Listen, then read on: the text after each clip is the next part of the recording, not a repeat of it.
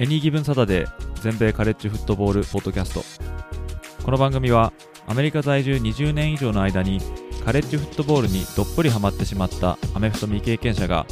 このスポーツの素晴らしさを素人の目線で伝えていくポッドキャストです。NFL のことは知っているけれどカレッジフットボールのことはよくわからないという方やもっとカレッジフットボールのことを知りたいという方に少しでも有益な情報をお伝えしていきます。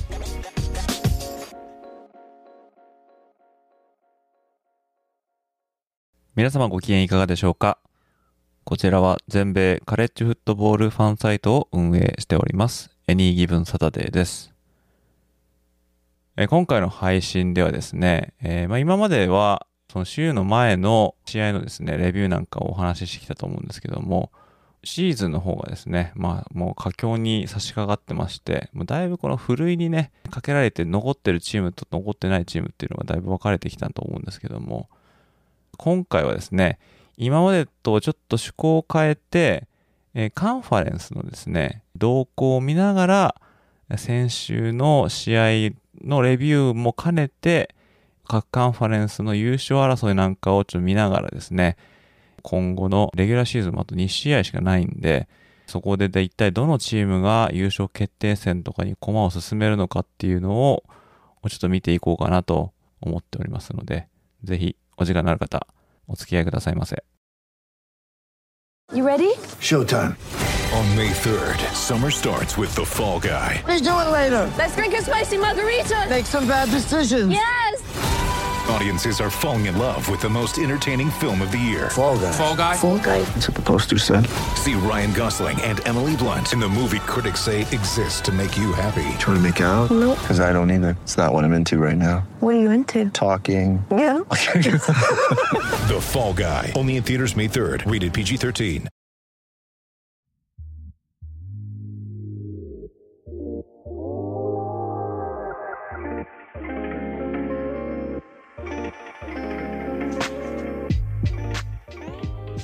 では、早速いきたいと思うんですけども、まずはですね、まあ、パワー5。これは NCA 一部の上の方のカンファレンス群。これ FBS って言いますよね。フットボール、ボールサブディビジョン。えー、こちらの中でもさらに強豪と言われる5カンファレンスの集まり。これがパワー5なんですね。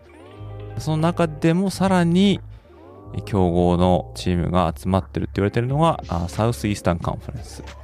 通称 SEC ですけども、まあ、こちらをちょっと見ていこうかなと思います。でこの SEC ではですね、現在全米ナンバーワンのジョージア大学、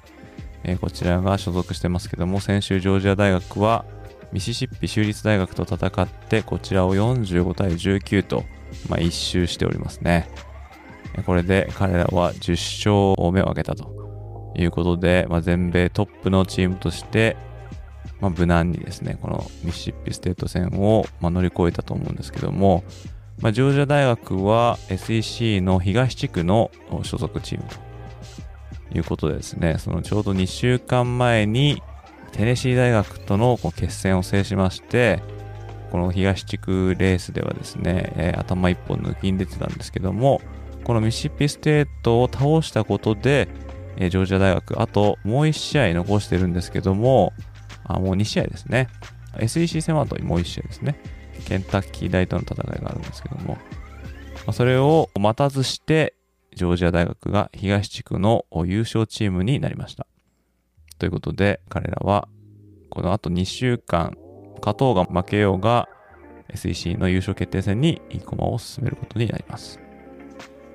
まあ、おそらくですね、次がケンタッキー、で、その次は、えジョージア州の州内のライバルであるジョージアテックとやりますけども、まあ負けることはないんじゃないですかね。ということなんで、彼らの進出が決定したと。で、一方でですね、え西地区、こちらの方の戦い、その前の週にですね、アラバマ大学とルイジアナ州立大学戦いまして、ここでルイジアナ州立大学、まあ、LSU ですね。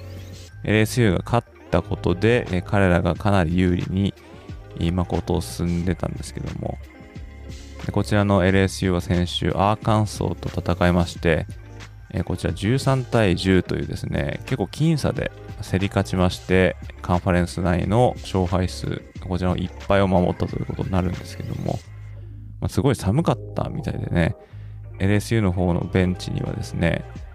もう普通大体あのゲータレードとかそういうのがあると思うんですけども、その横になんかコーヒーとか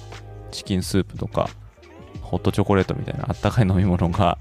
あの一緒に並んでるみたいな写真がありましたけども、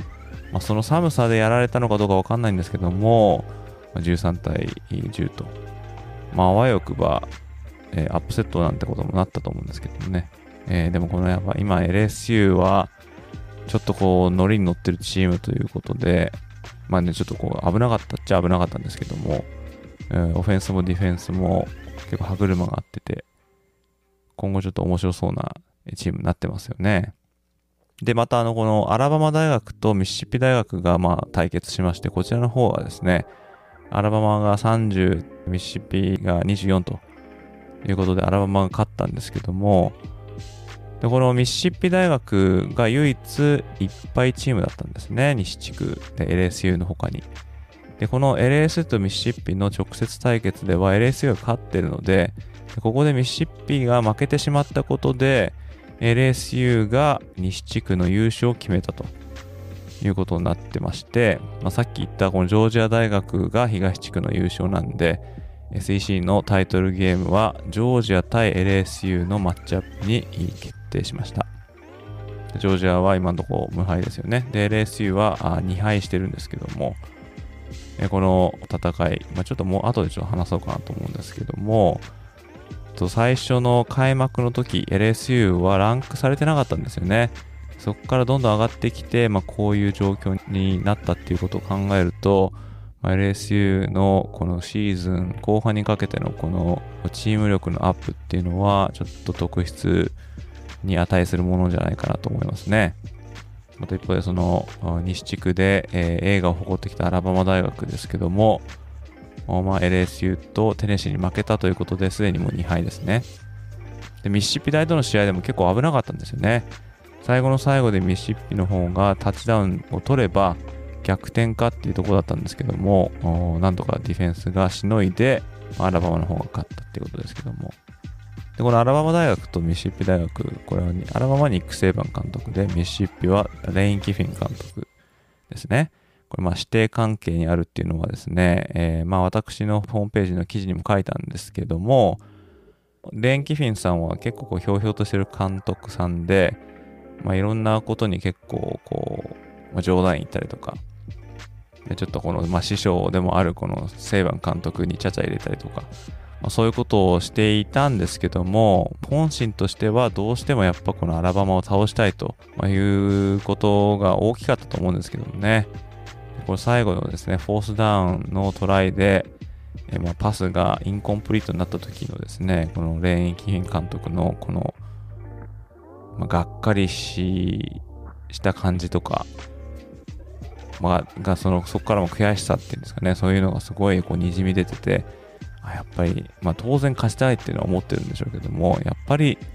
この大御所、そして自分がかつて仕えたこのボス、彼に勝ちたかったと、まあそういうなんか悔しさがすごいにじみ出てたのが印象的でしたね。ということで、まあ、SEC のタイトルゲームの、まあ、争いは、まあ、これで、えまあ、終幕を迎えたわけですけども、まあ、その他にはですね、バンダービルト大学、えーこちらとケンタッキーが戦ったんですね。でこちらですね、バンダビルト24、ケンタッキー21で、えなんとバンディがケンタッキーに勝ちました。で、バンディはですね、弱いチームとしてずっと知られてまして、たまにこう調子が良かったりとかするんですけど、まあその SEC のおこの猛者集うこのカンファレンスの中では常にこの下の方に、ま、いるっていうようなチームなんですよね。で、今年が2年目になるクラーク・リー監督。でこの人はもともとノートルダム大学にいたコーチなんですけども、ま、この人がバンディに来て、で2年目なんですけどもね。で、このケンタッキーに勝ったことで、このバンダビルドの26連敗記録、これ SEC 戦っていうことですね。これは26連敗でストップしたということで、しかもこのケンタッキーのアウェイのゲームだったんですね。で、これはですね、まあ、モニュメンタルって言ったら大げさかもしれないんですけども、まあ、ちょっとこのバンディ、まだまだ苦戦はしてますけども、でもそれでもアウェーで、しかもランクされてましたんでね、ケンタッキーは。えこのチームに勝ったっていうことは大きな意味を持ってるんじゃないかなと思いますね。で、また、アーバン、えこの日本でオーバーンっていうふうに言われてると思うんですけども、このアーバン大学とテキサス A&M の試合、えこちら13対10でアーバン大学が勝ちました。で、このテキサス A&M はもう名門として知られてるんですけども、今年はなんとですね、まあ、開幕は6位だったんですよね。そこからどんどん転げ落ちて、今ですね、このアーバン大に負けたことで3勝7敗というですね、とんでもないレコードなんですけども、これは現在、さっき言ったこのケンタッキーに勝ったこのバンディ、えー、彼らは4勝6敗なんで、そのバンディよりもさらに下のレコードというですね、まあ、とんでもなくがっかりなシーズンを送ってるんですが、まあ、一方でアーバン大学、彼らはシーズン途中でブライアン・ハーシン監督、たった2年目だったんですけども、成績不振で解雇になっちゃったんですよね。で、この解雇になった後を継いだのが、キャデラック・ウィリアムス。で、この名前聞いたことある方いらっしゃるかもしれないんですけども、彼はもともとアーバンでスターランニングバックとして、えー、まあ、プレーしてた選手で、まあ、2005年のドラフトでは1巡目でタンパベイにドラフトされたというですね、まあ、そういう選手なんですけども、まあ、その彼が2019年からアーバン大学、まあ、母校に帰ってきて、まあ、そのコーチングスタッフの一員として働いてたんですけども、このブライアン・ハーシン監督が解雇になったその臨時の監督ということで、このキャデラック・ウィリアムスが、まあ、チームを率いていたと。そこに来て、テキサス A&M に勝ったということで、アーバンも、うん、負け越しが決まっちゃったようなチームなんですが、まあ、それでもですね、やっぱりこういうあんまりいい話がなかったところで、かつてのスター選手がチームを率いて、で、テキサス A&M っていう大御所に勝ったっていうことで、まあ、喜びは、ま、ひとしおだったみたいですね。まあ、もちろんですね、えー、目指すところは、ま、SEC タイトルだったりとか、またプレーオフに進むとか、まあ、そういうことだと思うんで、まあ、アーバンにしろ、テキサス A&M にしろ、まあ、その目標に向かっていたところで、今季のレコードっていうのはね、望んでいたものではないと思うんですけども、まあ、そんな中でも、まあ、スモールビクトリーっていうんですかね、特にアーバン大学は、カデラック・ウィリアムの指揮下で勝ったっていうことで、良かったのかなと思いますね。次はビッグ10カンファレンス。こちらの方を見ていきたいと思うんですけども、ビッグ10カンファレンスは東地区と西地区に分かれております。東地区はですね、もうこのオハイオステートとミシガンのこ一騎打ちみたいな形になってるんですが、先週はオハイオステートはインディアナ大と戦って56対14で勝利。そしてミシガン大学はネブラスカ大を34対3で倒して、どちらも10勝目を挙げて、2週間後の直接対決のこのクラッシュコースというんですかね、激突に向かってこう駒を進めてるっていう感じですね。オハイオステートの次の対戦相手がメリーランドで、えミシガンがイリノイということなんで、普通にやればどちらも勝つと思うんでね。だから、2週間後には11勝0敗同士の全米2位のオハイオステートと全米3位のミシガンっていうですね、まあ、この舞台が揃いそうです。これは注目度抜群だと思うんですけどもね。だから勝った方がビッグ10の東地区の優勝チームになるということですね。えー、当然負ければ痛い一敗を喫するということで、えー、ま順位的にもね、この2校はカレッジフットボールプレーオフに進出できるっていうですね、えー、チームなんで、そのプレーオフのレースに関してもこの試合は非常に重要な試合になりそうですね。で、一方でですね、西地区なんですけども、西地区はですね、かなり混沌としてきております。ちょっと前までは、イリノイ大学がいっぱいを守ってランクされてたんですけども、ここに来てですね、ちょっと転がっちゃってですね、現在、えーイリノイ大学は2敗だから、えーと前回ですね、パデューとやって31対24で負けちゃったんですね。で、それまではイリノイがあもう単独首位みたいな感じだったんですけども、イリノイが負けて、で、さらにですね、アイオワ大学とウィスコンシン大学がやって、アイオワが24、えーウィスコンシンが10で勝ちまして、でさらに、ミネソタ大学とノースウェスタン、こちらは31対3でミネソタが勝ったんですね。だからですね、イリノイの独走体制だったのに、1週間経ったらですね、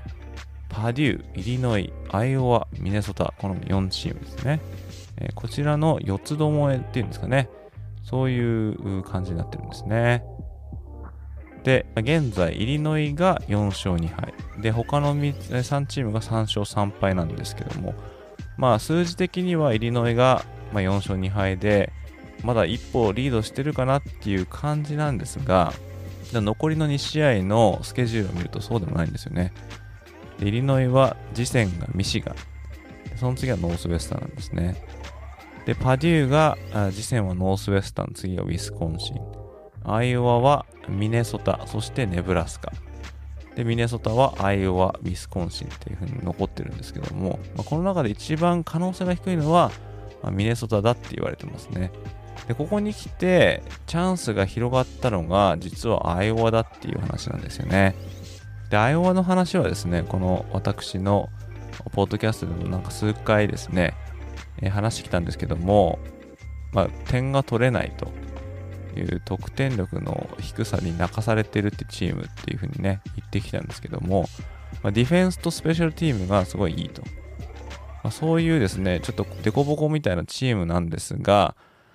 ここ最近ちょっとですね、えー勝ち星が増えてまして、で、先週もウィスコンシンに勝ったということで、今後のですね、スケジュール。で、でイリノイは、あまあ、今言ったみたいに4勝2敗で、1ゲーム差ついてるんですが、まあ、イリノイがミシガンに勝つことはまずないということを考えると、まあ、彼らにあ3敗目がついてしまうっていうのはもう確実なのかなと。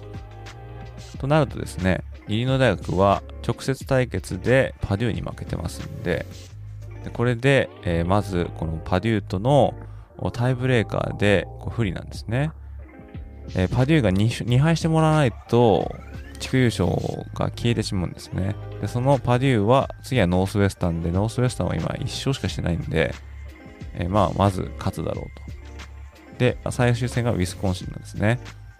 で、このウィスコンシンとパデュー戦のクエ次第で、まあ、イリノイの命運が決まるみたいになってるんですけども、でも、アイオワもですね、かなりチャンスがあるみたいなんですよね。だあんなに点が取れない、点が取れないって言って茶化してきたんですけど、これでもしアイオワ大学が西地区優勝とかしちゃったらですね、まあ、さっき言ったオハイオステートとミシガンの勝者とやることになるんですね。で、すでにオハイオステートとアイオワはやってるんですね。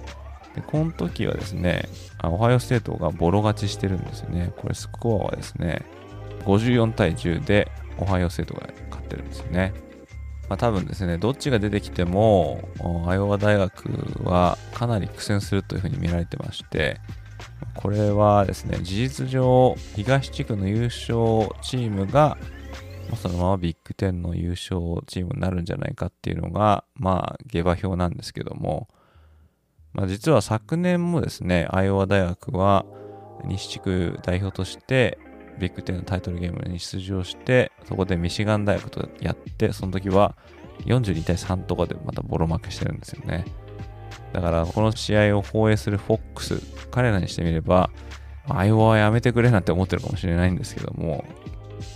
まあ、やってみないとわからないんですけども、でもどっちにしても、このウエストとイースト、東地区と西地区の力の差が激しくてですね、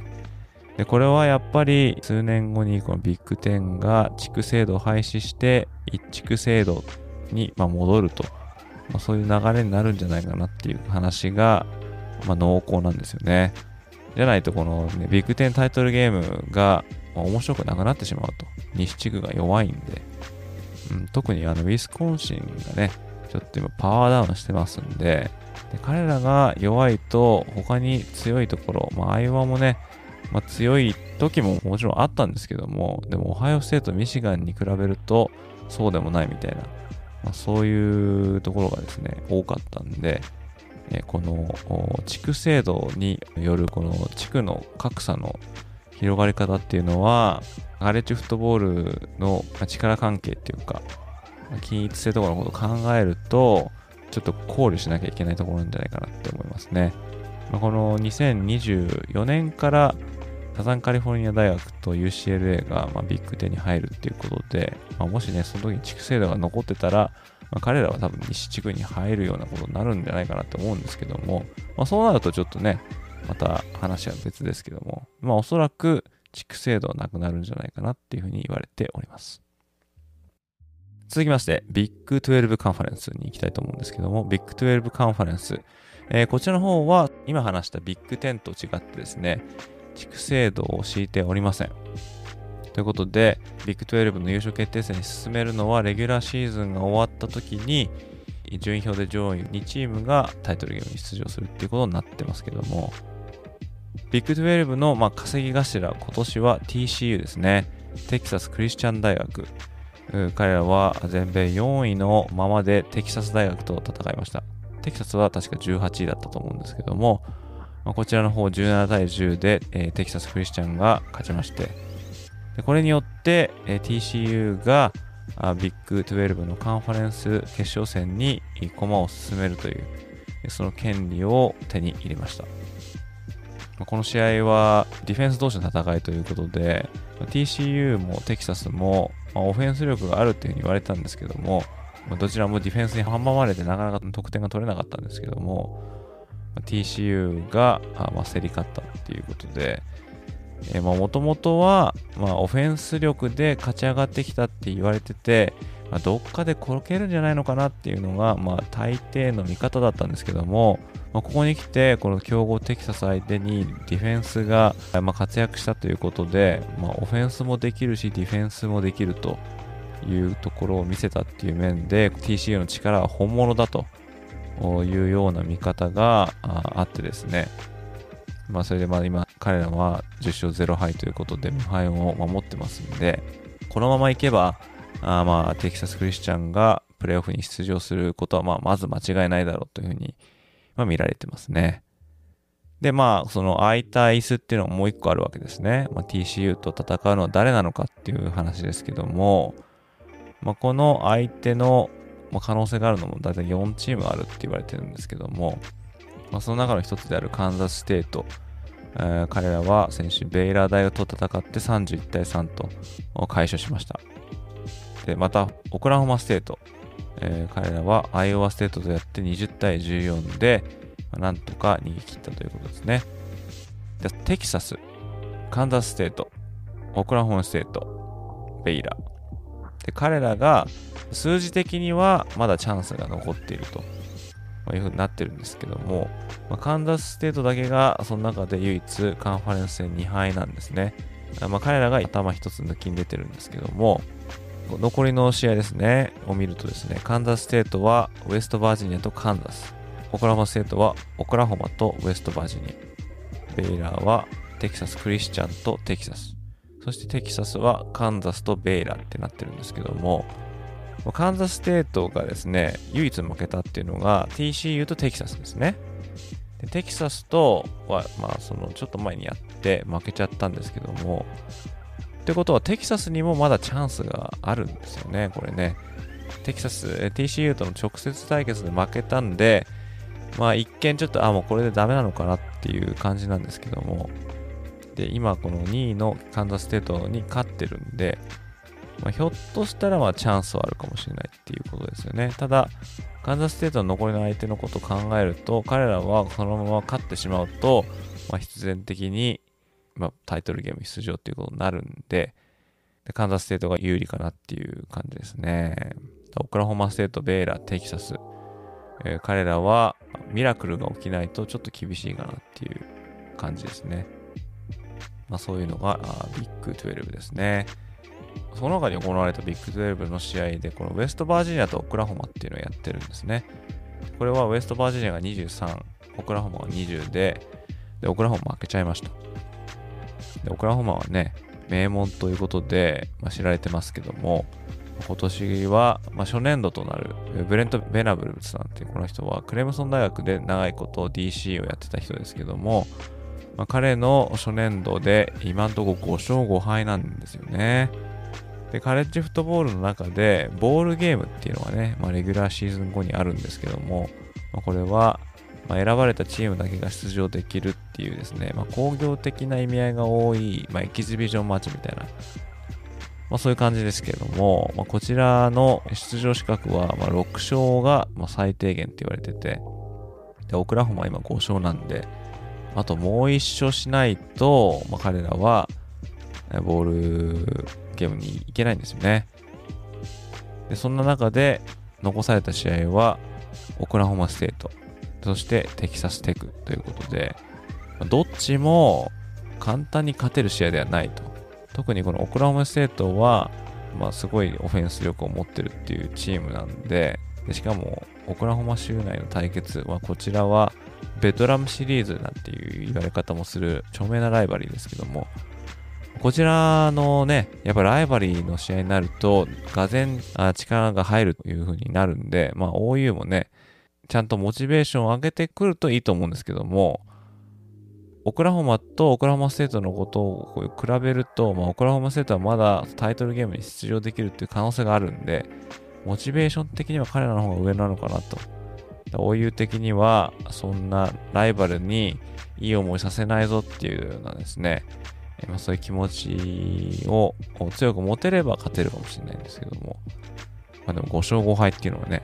なかなか苦戦してるっていう感じですよね。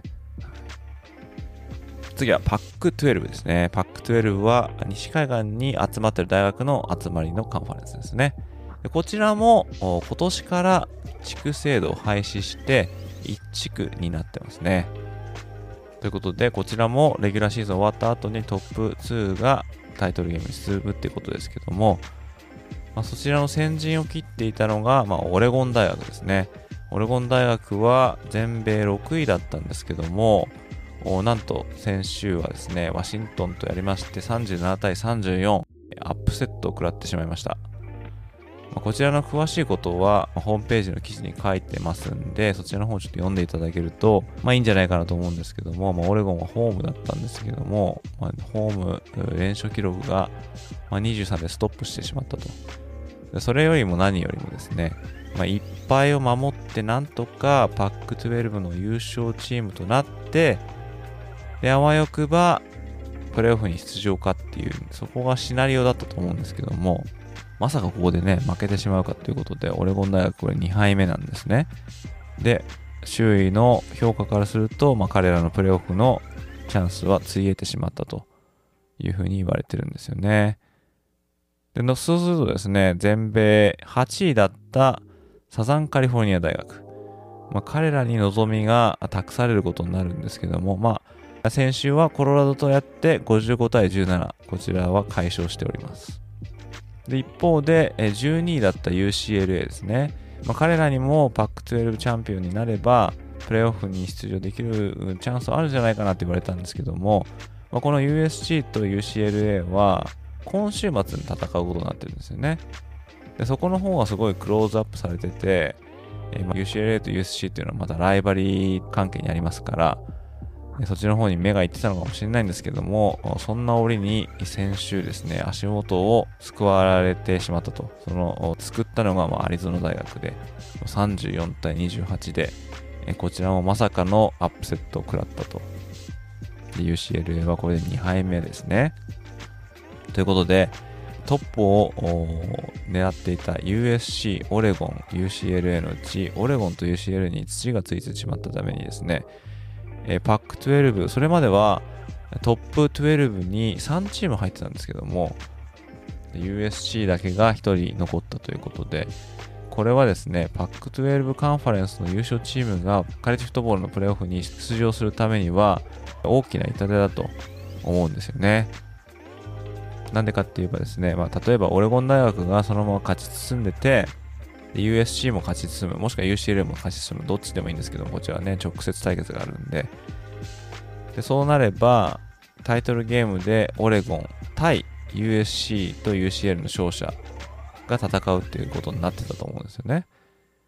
でそうするとオレゴンは先週6位だったんで、で6位対、まあ、例えば8位とか9位とかの USC ないし UCL で戦ったと。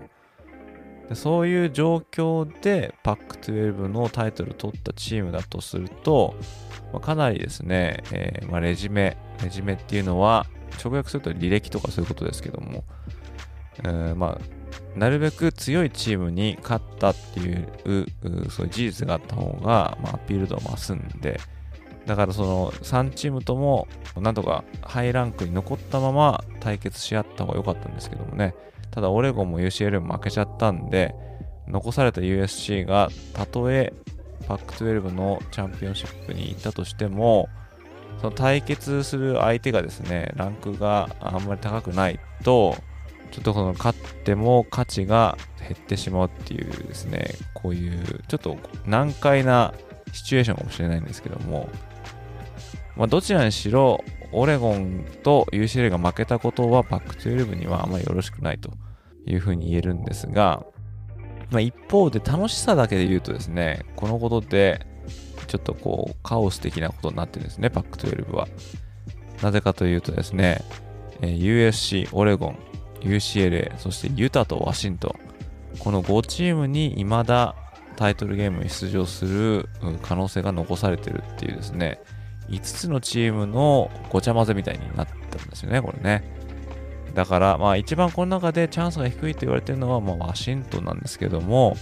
でも数字の上では、まあ、5チームに可能性があるということで、今週末ですね、まあ、USC は UCLA と戦います。で、オレゴンはユタとやると。ま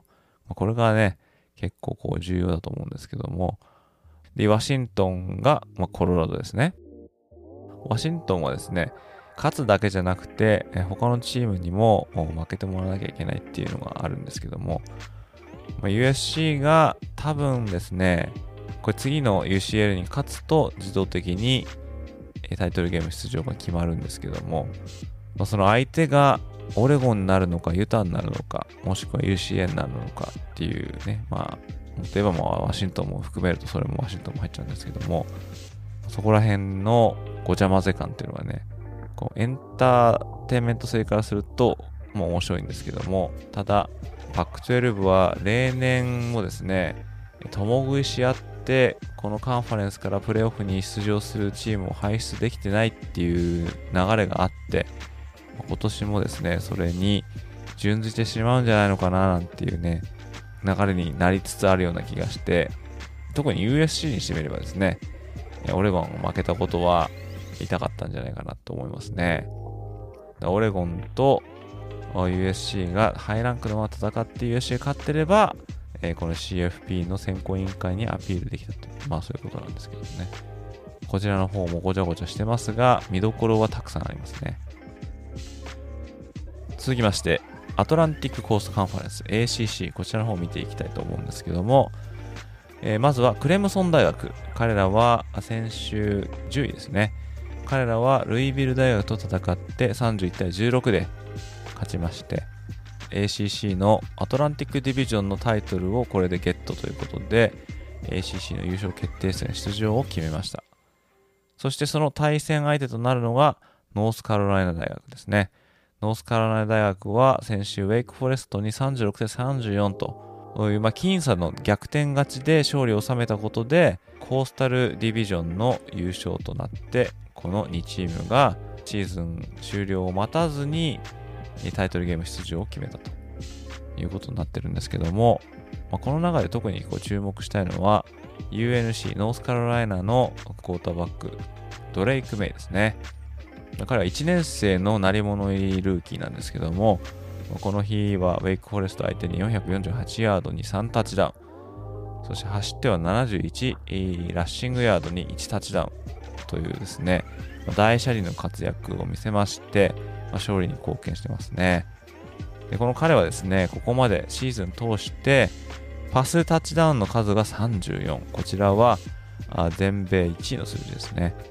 さらに走って5タッチダウンということで全部で39のタッチダウンに絡んでるっていうですね、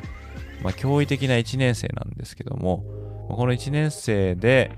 え、ありながらあハイズマントロフィーの優勝レースに絡んでるっていうふうにも言われてるですね、ま、将来性抜群のクォーターバックですね。でまだあのこれ聞いてらっしゃる方でドレイク・メイのプレーとか見たことない方いらっしゃったらですね、ぜひ YouTube とかあのハイライト動画とか見てですね、ちょっとこうチェックしてみてほしいんですけども、まあ1年生なんでね、ドラフトとかに入るにはまだまだなんですが、あ彼の名前はここ数年、えー、聞き続けることになるんじゃないかなと思いますね。ただ、この ACC はこのクレムソンと UNC 以外はですね、なかなかちょっと上に上がってこれなくて、まあ、特にランクされたノースカロライナ州立大学はボストンカレッジに21対20で負けちゃうとかですね。あとはシラキュース大学。彼らは前半戦にこう連勝しましてランクも上げてたんですけども、今のところ急降下してまして、先週はフロリダステートと対戦して38対3で敗れてですね、ちょっとこうメッキが剥がれてきてるのかなっていう感じがしないでもないんですけども、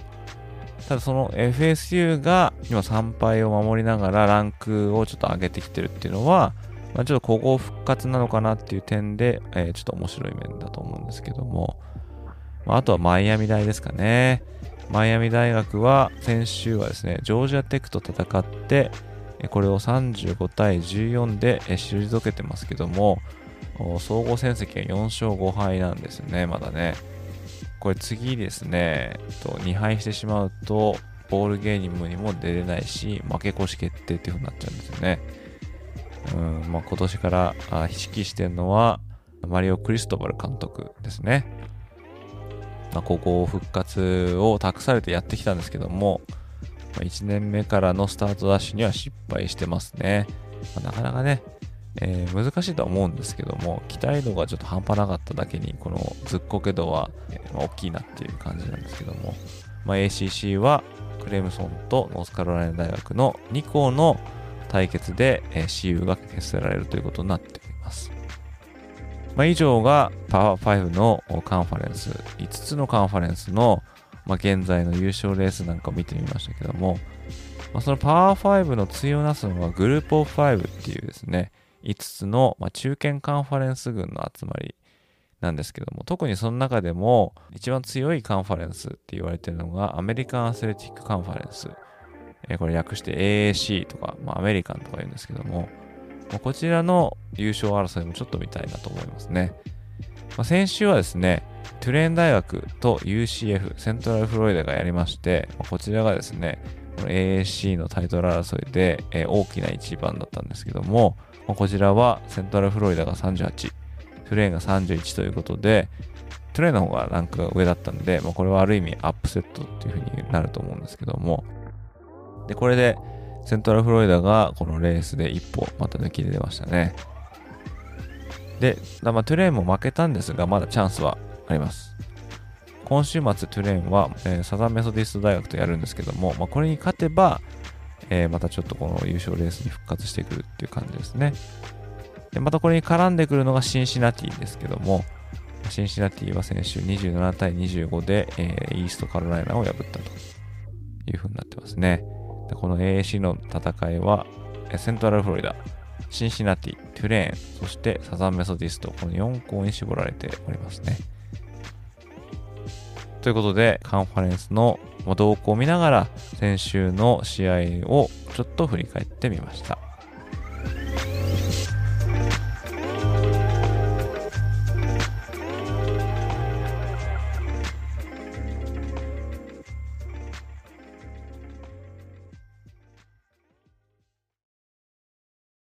今回も最後まで聞いていただきありがとうございました。このポッドキャストをもっとたくさんの皆様にお伝えするために、もし面白かったと思っていただけたら、このエピソードの告知ツイートをぜひリツイートして拡散に協力していただけると非常にありがたいです。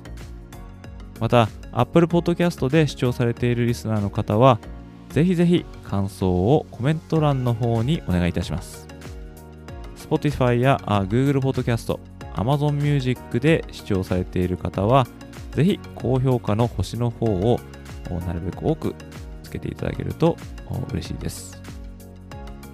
リスナーの皆様と一緒にニッチなカレッジフットボールの世界を少しでも多くの方に知ってもらえるよう、今後もポッドキャスト、ライブ配信、ウェブサイトでコンテンツを発信していきますので、皆様よろしくお願いいたします。それでは次回のエピソードでまたお会いいたしましょう。どうもありがとうございました。